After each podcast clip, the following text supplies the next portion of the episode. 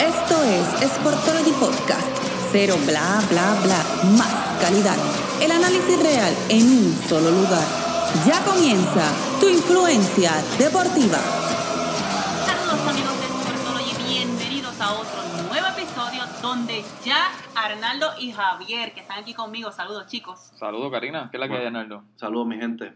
ya empezaron, los equipos están en cancha, entonces podemos tener por lo menos un recuadro de lo que será la temporada más esperada en comparación con los años anteriores, donde ya se había quitado o se había perdido un poco de emoción, ¿verdad que sí, Javier? ¿Por qué? Por los Por Warriors. Ya, claro. Por Kevin Durant. Por los Warriors. Bendito, no hablen de Kevin Durant, que está lesionado, no está jugando, ni siquiera está en esta temporada. Pero ¿quién más se que para apoyar benefició a de quién? ¿Los Warriors de Kevin Durant o Kevin Durant de los Warriors? Ah, eso lo hablamos después, Arnaldo, tranquilo, tranquilo. eso- eso es para otro, otro episodio. Vamos a empezar rapidito entonces con los Clippers, porque estos eran los más revuelos que habían causado previo a la temporada. Te pregunto, ¿cómo los están viendo? Eh, ¿Tienen una defensa elite? Y si ustedes creen que tienen la mejor banca de la, de la NBA, porque de seguro mete miedo, no le dan break al contrincante. Se sienta Leonard, pero el que viene es peor. Ajá. Cuéntame. Mira, este equipo tiene marca de 2 y 1. eh, como todos vimos, cogieron a los Lakers y fue un juego bastante bueno, un juego entretenido, eh, bastante intensidad para ser el primer partido de la temporada, pero terminaron dominando. O sea, la calidad de los Clippers terminó siendo la diferencia. Eh, luego destrozaron totalmente a los Warriors en la inauguración de su nueva cancha, aquello lo que daba era pena. Eh, y sorpresivamente perdieron contra los Suns de Phoenix en la carretera, sin Ricky Rubio, sin DeAndre Ayton.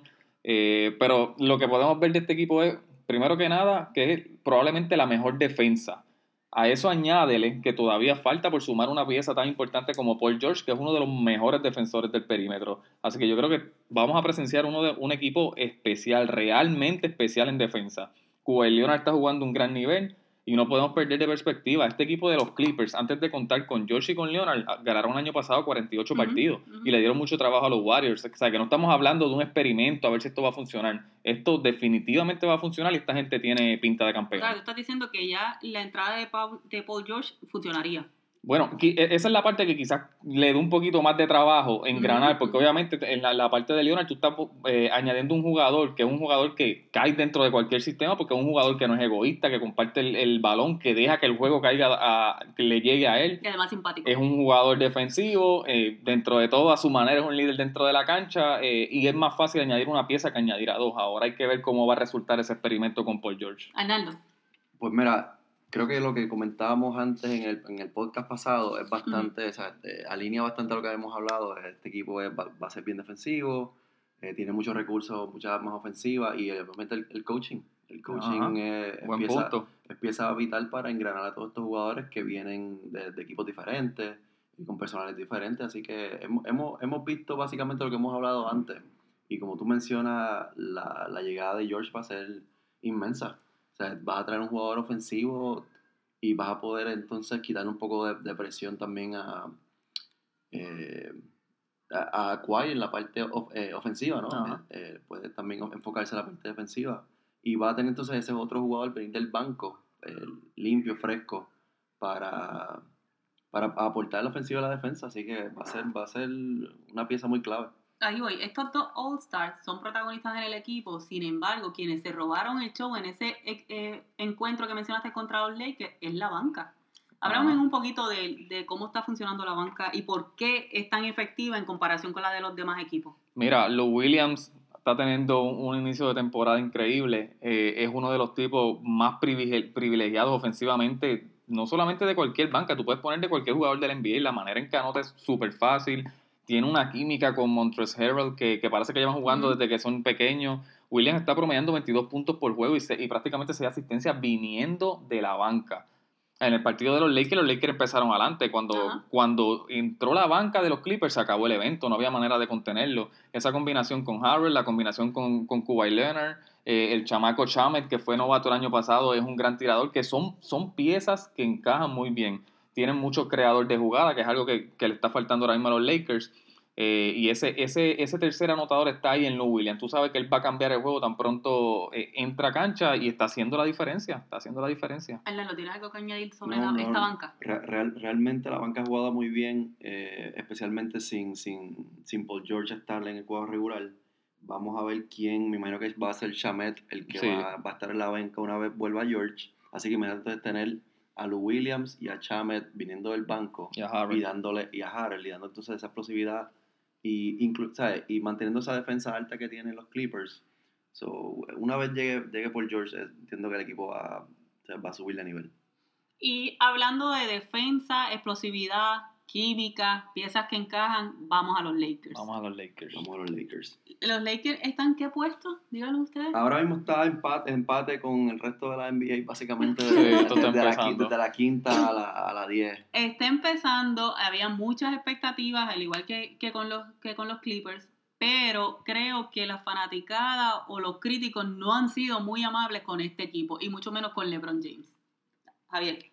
Eh, yo creo que la- el, el problema que está teniendo los Lakers ahora mismo es la falta de un point guard. Yo no creo que sea LeBron a estas alturas de su carrera tenga que tener esa responsabilidad de, de producir para el equipo, no solamente anotando, sino que alimentando a los demás. Yo creo que LeBron tiene que volver, como dijo Magic Johnson estos días, a hacer un point forward.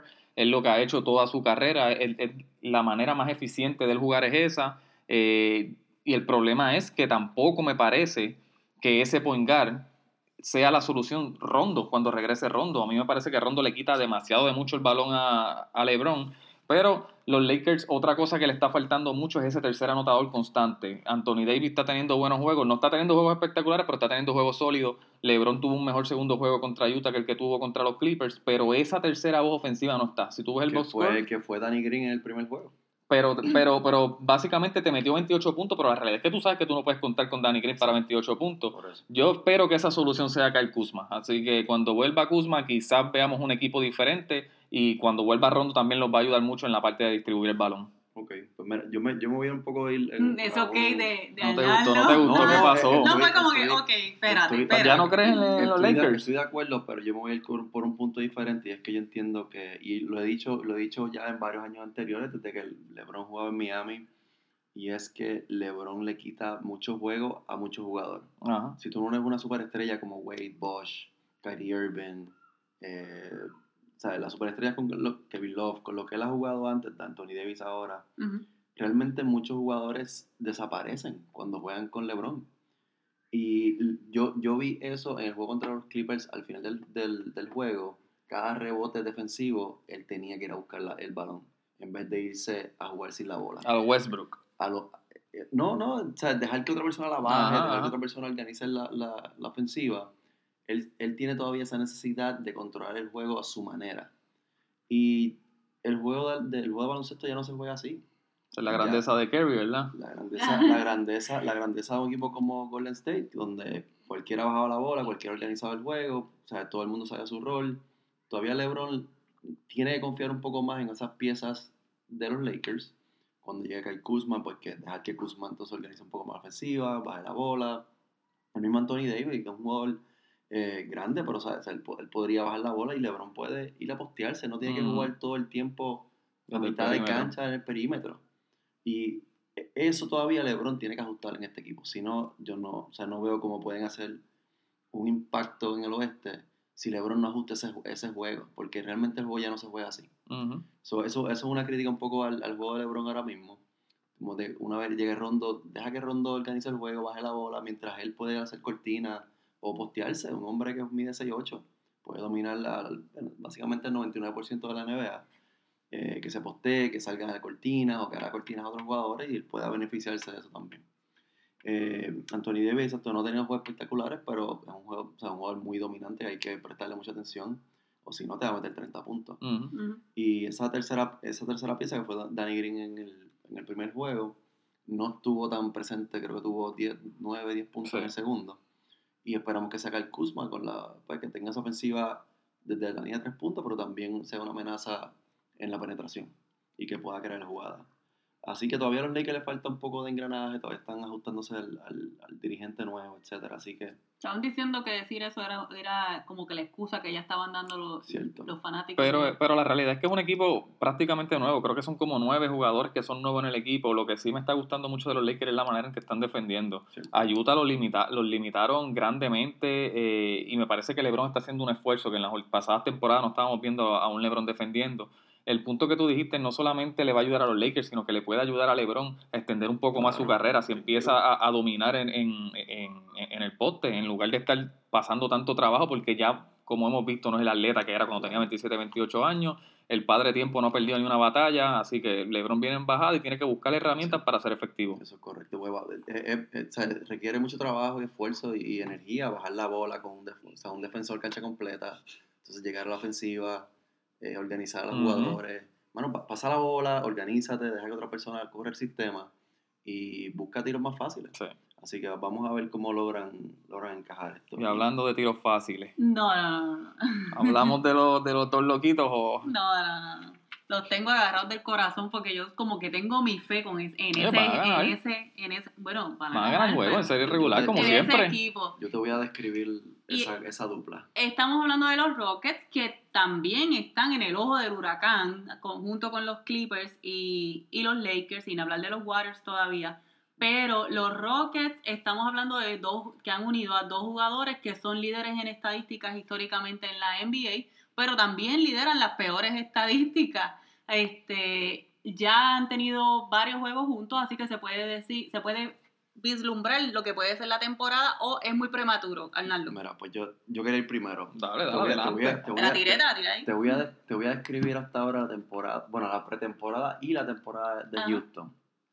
Se simplifica básicamente. Diferente, ¿verdad? Básicamente, bueno, básicamente, ¿vieron la jugada de, de, de Harden ayer? La bola cuando donde le... se metió en la, Ah. en la cara. El chavo del sí. 8.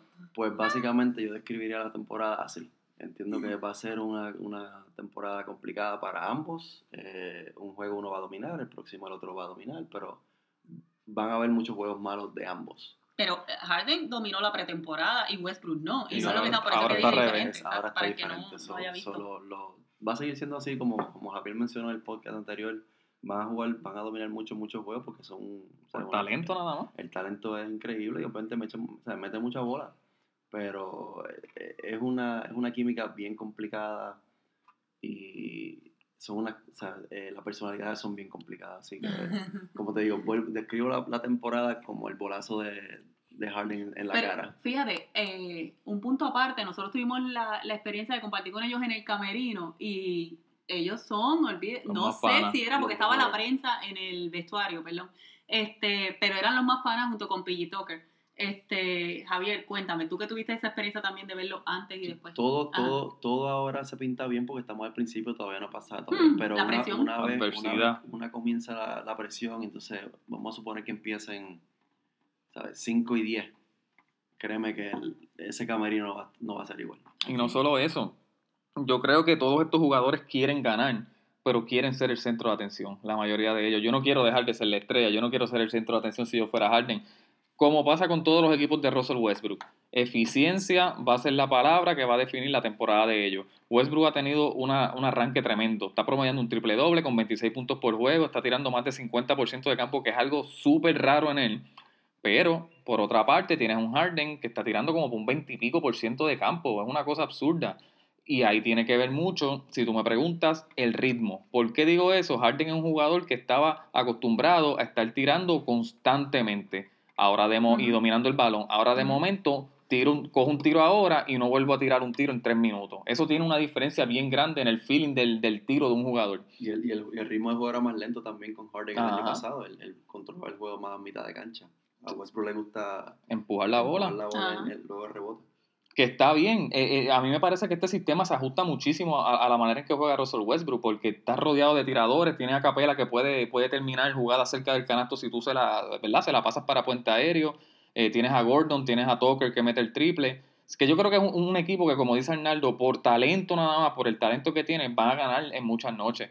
Pero la eficiencia en esta liga es bien importante y cuando llegue la postemporada ya sabemos lo que va a pasar con estos dos. Y el coach que puede hacer en ese caso, porque la- la- tiene un reto grande. Es que, es que el coach... Y él sabe, él, sabe, él una- conoce las, cara- él- la- las características de estos personajes. Él es, él es un experto en, en, en- en ofensiva, siempre lo ha sido desde los años de Steve Nash con, con los Songs de Phoenix, siempre tenía los equipos más ofensivos de la liga, pero esto es una liga que se gana con defensa, por más fancy que se convierta la liga y veamos gente metiendo 12 triples en un juego, lo que sea, aquí se gana defendiendo. Y los Rockets a mí me parece que no van por esa línea, así que yo no le veo oportunidad de, de, de un campeonato quizá y adelantar en la, en la conferencia del oeste. 7 turnovers Harden, 3 Westbrook, el juego, Son- el juego pasado. Son 10 turnovers. Así que eh, es de- demasiado, especialmente en la, postemporada, como tú dices, que es un juego defensivo. eh, muchos, muchos equipos se van a, ca- a capitalizar de 10 turnovers, eso son 20 puntos. Sí, fácil. Así que no, no, no sé cómo pueden ajustar la, la pregunta de Karina, así que la, lo- la temporada va a ser larga para ellos.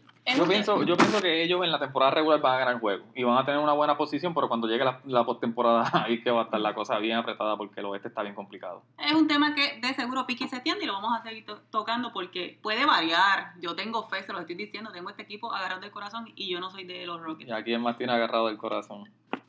A los Warriors. Ay, ay, ay, ay. De Houston pasamos para Golden State y... ¿Quiénes son esos? Y Son- eran los campeones del NBA, Es pero... un equipo nuevo de... Ahora. Parece, unos- parece, pa- parece un equipo de la G-League, lo que parece ahora ¿Cómo mismo. es? Explícate. Mira, los Warriors están jugando para 0 y 2, y no solamente que estén jugando para 0 y 2, porque a veces tú pierdes juegos, Claro. pero tuviste oportunidad, jugaste un buen baloncesto. Ah, exactamente, esa era la palabra. Pero la realidad es que como esta gente está luciendo es increíble, parecen novatos todos, y la realidad es que son jugadores que cuando tú miras los nombres, es más, vamos a hacer un ejercicio, a ver si ustedes conocen estos tipos.